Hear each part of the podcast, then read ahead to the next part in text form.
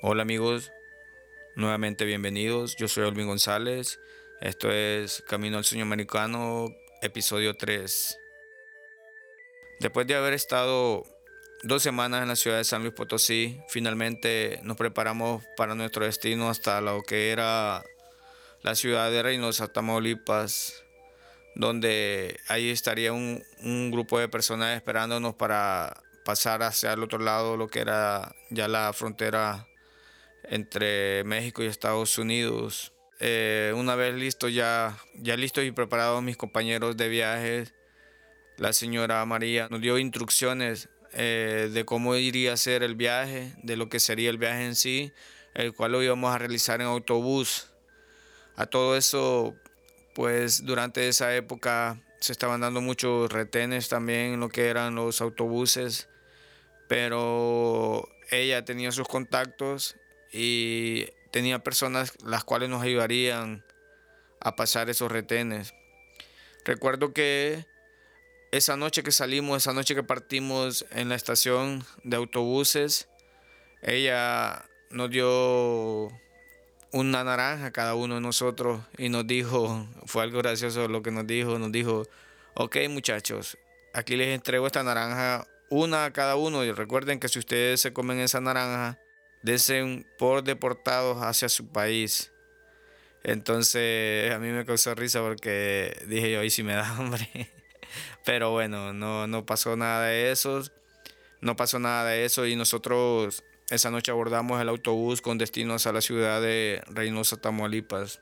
Eh, en el transcurso del, viaje, eh, efectivamente, eh, hubieron tres retenes en los cuales el primero lo pasamos sin, ningún problema, ya que las personas que subieron al autobús, las autoridades que subieron al autobús eran contactos de la señora María y pues al vernos las naranjas en mano, ellos ni siquiera nos preguntaron nada, solo nos saludaron hola y se bajaron y ya pues siguiente retén que nos detuvo, sí, en ese siguiente retén sí nos ah, recuerdo que nos, nos bajaron precisamente nos bajaron a nosotros, a las personas que íbamos juntos y a otras dos personas más. Y nos dijeron que esa naranja no les servía de nada, que no la podíamos comer, pero entonces nosotros le preguntamos, bueno, uno de mis compañeros le preguntó qué íbamos a hacer entonces. Uno de los agentes dijo que pues la única manera era que le diéramos dinero, que si nosotros les dábamos dinero, nos dejarían seguir con nuestro camino. Entonces juntamos dinero, recuerdo que juntamos como unos 1.500 pesos mexicanos y se los dimos. Se los dimos a ellos, eran dos personas y el señor del autobús le dijo a ellos que si nos iba a dejar o nos iba a detener porque él tenía que irse. Entonces al darle el dinero nos, nos subimos nuevamente al autobús y seguimos nuestro camino. Recuerdo que el, que el conductor del autobús se molestó porque dijo que, que eso nunca iba a parar, que ellos siempre hacían esas cosas. Pues lo que sucedió luego fue que como a la como cuatro o cinco millas aproximadamente adelante nos detuvieron otra vez, nos detuvieron y ahí fue donde nos bajaron nuevamente, pero resulta que ellos querían dinero también, eran otros agentes, eran eran dos y en ese momento pues ya casi no traíamos dinero. Recuerdo que lo que juntamos fueron 500 pesos y se los dimos, pero ellos dijeron que eso no, que era muy poco y que ahí nos íbamos a quedar, que hasta ahí íbamos a llegar.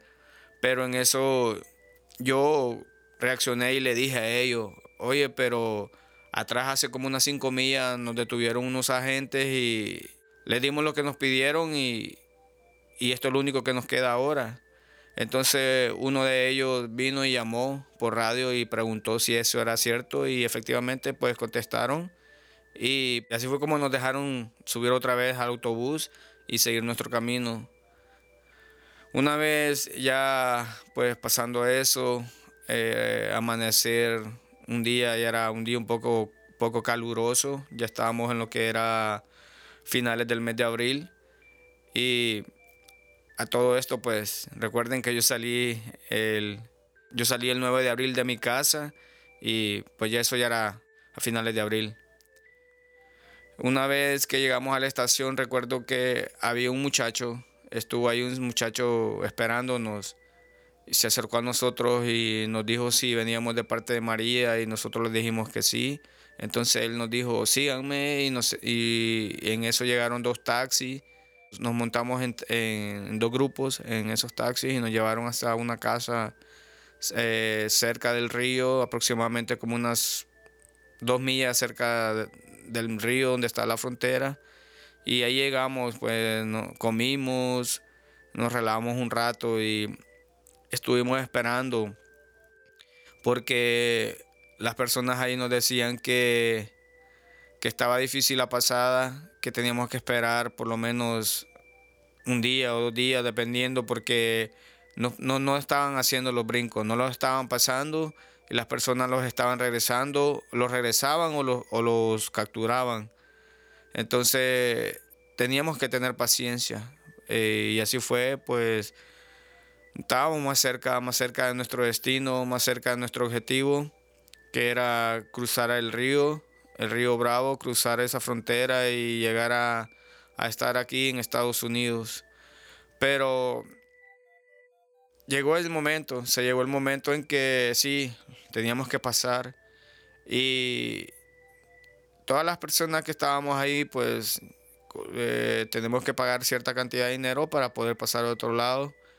Y nosotros, pues, gracias a Dios, nuestros familiares ya, ya tenían ese dinero y lo hicieron, lo, lo pagaron.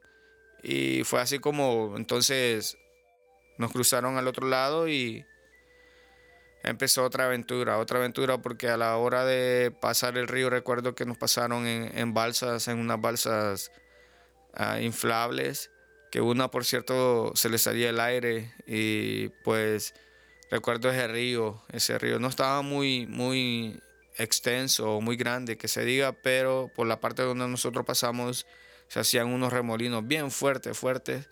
Y recuerdo que antes de llegar a la orilla como unos 10 metros de, la orilla, nos bajaron y dijeron, váyanse de aquí y se van, que al otro lado los están esperando.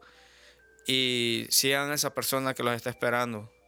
Entonces nosotros hicimos eso, recuerdo que rápido nos bajamos de la lancha, de la, lancha inflable y salimos corriendo hacia donde estaba la persona esperándonos y esta persona nos dijo, vámonos, no se detengan, vamos a parar hasta que yo les diga.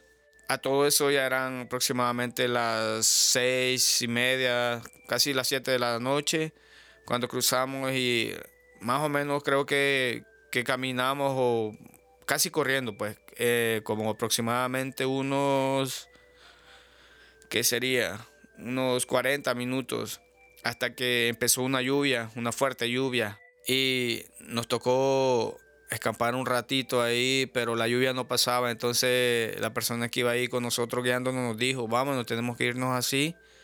Y nosotros lo, seguimos, lo seguimos. Recuerdo que uno de mis compañeros se quedaba atrás y yo me quedaba atrás con él porque él, estaba más grande que yo y más gordito y se cansaba hasta que eh, uno de, de otros compañeros se quedó con nosotros tres y teníamos una, una distancia más o menos como de unos 50 metros con los otros compañeros, con los otros grupos. Y, pero nosotros no, no, no, no, no, no, podíamos dejar a ese, a ese muchacho, pues recuerdo que él se, se llama Eduardo, el muchacho, y el otro muchacho que, que, que se quedó conmigo era, eh, era primo de él. Entonces yo me llevaba mucho con ellos, no, nos hicimos amigos en el camino, pues sí y no lo podía dejar. Entonces recuerdo que eh, en ese momento que estaba lloviendo fuerte había como una especie de eh, de quinel, decimos nosotros, es como una un creek, pero era hecho no era no había no era no era concreto, sino que era de tierra y cada vez que nosotros tratábamos de subir, pasar por ahí, nos resbalábamos y nos resbalábamos. Entonces el, muchacho que se quedaba siempre atrás, él no podía y dijo que no podía, no podía. Entonces nosotros hicimos un esfuerzo con el otro muchacho y le ayudamos, le ayudamos y subió y así fue como pasó. Y pues logramos, logramos alcanzar al grupo, eh, llegamos a una, a una casa donde nos ofrecieron ropa. Ahí nos secamos y pasamos el resto de la noche ahí. A la siguiente, a la siguiente mañana eh, nos trasladaron a una, a una casa, una casa donde ahí pues ya había mucha gente, ya había más personas ahí. Creo que habíamos aproximadamente unas 42 personas, 43 personas más o menos. Pero no nos estaban trasladando, no los estaban pasando, no los estaban llevando al levantón, como se le dice. El levantón es donde, donde llegan los carros o las camionetas a recoger a las personas que ya están, eh, que ya rodearon las garitas. Y entonces no, no pudimos, no pudimos eh, movernos ese día. Recuerdo que yo me sentí un poco angustiado porque yo ya quería salir de ahí pero no, no, no, no se hacía, no, no podíamos, eh, pues al menos eso es lo que nos decían. En esa casa yo estuve aproximadamente una semana, comía dos veces al día, si quería algo tenía que pagarlo, pero yo ya no traía dinero y los otros compañeros tampoco. Entonces nosotros comíamos lo que nos daban, comíamos lo que, lo que había ahí, lo que nos ofrecían. Eh, en, uno de esos días que estuvimos ahí durante la semana eh, se dio un altercado ya que uno de los migrantes que llegó ahí también, él se peleó con la persona que tenía ahí el mando, con la persona que nos estaba cuidando. Y recuerdo que llegaron unas personas a amenazarlo, le dijeron que si él, si él no se aquietaba que iba a tener consecuencias, pero pues no pasó a más. Lo que resultó fue que el muchacho que estaba ahí, que hizo eso, él se dio la fuga, se escapó del lugar ese y no sabemos qué pasó con él. Sí sé que salieron a buscarlo, pero de ahí no sé, no sé qué pasó. Pues pasó una semana, era una semana ya de estar ahí, ya era, ya estábamos en mayo, lo que era el mes de mayo, recuerdo que pasamos el 5 de mayo de ahí Pasamos el 5 de mayo ahí en esa casa y recuerdo porque en ese momento estábamos viendo la televisión y había un evento de 5 de mayo y lo, vimos ahí. Eh, además, eh, lo recuerdo porque era lo único que hacíamos, ver la televisión. Y tampoco nos hablábamos, no hablábamos con la familia. Durante esa semana yo, yo casi no hablé con mi familia. Solo lo hice ya para, para partir, para empezar a caminar, que fue un día antes un día antes, que fue un día antes, ya que ellos te comunican con las personas que, se hacen cargo de ti, de los, que se hacen cargo del pago para que tú pases. Entonces, ya llegando el día de, la caminata, el día que, nos llevan a caminar, hablé con mi hermana y ella me dijo que pues pusiera todo en las manos de Dios y así fue y empezamos el momento ya listos para caminar. Ese día salimos eran 50 personas aproximadamente a las que íbamos, pero reducieron el grupo, reducieron el grupo hasta lo que era 25 y en ese grupo pues ya no íbamos todos los 13. Recuerdo que de esos 13 pues Santos se quedó en... Santos, sí, perdón, ya éramos 12 ya porque Santos se quedó en, San Luis, él ya no, ya no llegó con nosotros, él ya no siguió el camino con nosotros hasta Tamaulipas, él se quedaba en San Luis y regresaba hasta Honduras. Entonces ya estuvimos ahí un poco relajados, ya pensando en lo que íbamos a hacer y preparándonos, pues yo preparándome más que todo eh, psicológicamente, pues a lo que pasara, pero también de la mano de Dios yo le pedía mucho y pues Él siempre me, me guió, Él fue mi guía y gracias a Dios pues yo estoy aquí ahora contando esta historia. Y pues espero que a ustedes les esté gustando y como les dije antes, esto solo es un resumen, solo no tengo ningún, no tengo nada escrito, lo hago solamente de lo que recuerdo, lo que aún tengo en mi memoria y algunas sensaciones que aún me quedan todavía. Eh, ese momento en el que pasamos ya a Estados Unidos, caminamos dos días y dos noches, eh, pues descansábamos y seguíamos. Recuerdo un momento, nos sentamos a descansar entre unos arbustos eran como, no sé, 11, 12 de la noche aproximadamente. Venían con nosotros unas personas de Asia, eran tres personas que venían, eran asiáticos. y ellos no venían preparados, no traían abrigo, no traían suéter ni nada de eso y estaban pasando frío. Recuerdo que yo les di uno de mis abrigos a uno de ellos y él muy agradecido.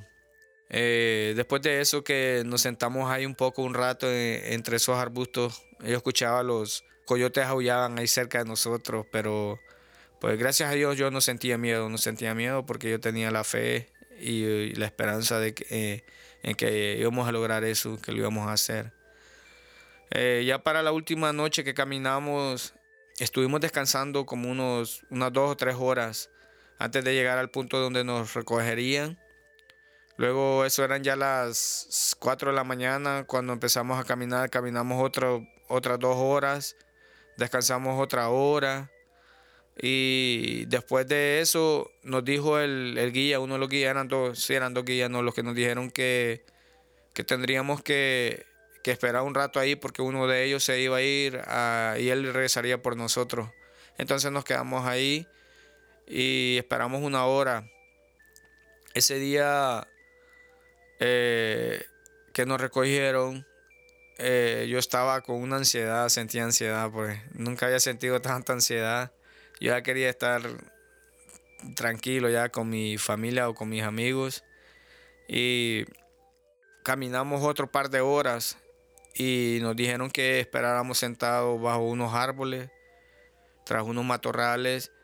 Y uno de ellos se quedó con nosotros, uno de los guías se quedó con nosotros cuando de repente dice, vámonos, y que nos levantamos y salimos todos corriendo a montarnos a una camioneta, a una camioneta, recuerdo que era una camioneta donde nos montamos porque eran dos grupos, el otro grupo se, se fue a otra camioneta. Y ahí veníamos todos apretados en una camioneta, yo recuerdo sentir aquel calor inmenso porque nos tiraron una, era una capa encima de nosotros como, como toldo encima de nosotros y el calor estaba inmenso. Yo solo recuerdo que escuchaba los motores de los carros ya en el freeway y yo muy contento, yo me sentía muy contento, yo iba dándole gracias a Dios porque ya íbamos ahí, ya estábamos más cerca todavía, estábamos más cerca y recuerdo que se detuvo el carro, el carro se detuvo, la camioneta se detuvo a, a poner gasolina y el conductor nos dijo que no nos moviéramos siquiera, que estuviéramos ahí quietos, que él iba a poner gasolina para que no, no diéramos eh, sospecha de algo. Entonces puso gasolina. Recuerdo que llegamos al lugar donde llegamos fue a Houston, a la ciudad de Houston. Eh, recuerdo que él se detuvo la camioneta. el conductor nos dijo, corran y métanse a la casa. Y nos señaló la casa. entramos a esa casa. Y dentro de esa casa habían otro montón de personas, muchas personas y habían otras personas armadas que supuestamente eran los que cuidaban ahí y pues eran parte de, ellos. Y, ahí estuvimos, gracias a Dios llegamos a esa ciudad, llegamos a Houston. Bueno, yo estuve ahí por, por un día hasta que en la tarde yo estaba tan contento, contento, que ni comí, recuerdo que no comí de la alegría, sí, sí me di un baño y tomé agua, pero no comí, eh, estaba tan contento que ni hambre siquiera me daba. Y en la tarde pues ya pude hablar con mi familia y gracias a Dios pues ahora, ahora ya estoy aquí, ahora estoy tratando de, de encontrar todavía este sueño americano. Yo realmente le doy gracias a Dios por todo lo que viví, fue una experiencia pues Difícil, difícil porque mire cosas que nunca había visto. Y yo sé que hay experiencias peores que la mía, como lo dije al inicio, yo sé que hay personas que sufrieron, he escuchado personas que perdieron familiares, amigos en el intento. Y pues este podcast va dedicado a todas las personas que, que han luchado por llegar a este país para darle una vida mejor a su familia, por darles un bienestar y ojalá que muchos lo escuchen. Y fuera bonito escuchar también las historias de ellos, esas historias que, no se cuentan, esas historias que se quedan solo en los pensamientos de ellos. Esto es un podcast hecho con mucha humildad y mucho cariño, ojalá que, lo escuchen, ojalá que lo escuchen y, y les traigan recuerdo también y más que todo valoren, valoren el estar aquí en este país, valoren su trabajo, valoren a sus familias, valoren lo que Dios les da. Nunca olvidemos que todo lo que pedimos con el corazón, eso se nos dará. Y pues espero que les guste este podcast. Si les gusta, compártanlo. Y si quieren compartir su historia, pues pueden escribirme a mi correo. Eh, es n y latina v l o 82 arroba gmail.com y podrían contarme allí su experiencia, yo podría contar sus historias o ustedes mismos también y podríamos escucharlo aquí en las plataformas. Así que les agradezco mucho su atención. Esto fue hecho para ustedes, todas las personas que cruzaron el desierto, todos los que, cruzaron el río y todas esas personas que quedaron en el intento. Eh, paz para sus almas y muchas bendiciones para su familia. Yo soy Olvin González y esto fue mi podcast, mi historia resumida de lo que fue Camino al Sueño Americano. Que Dios los bendiga y estaremos pronto con más historias.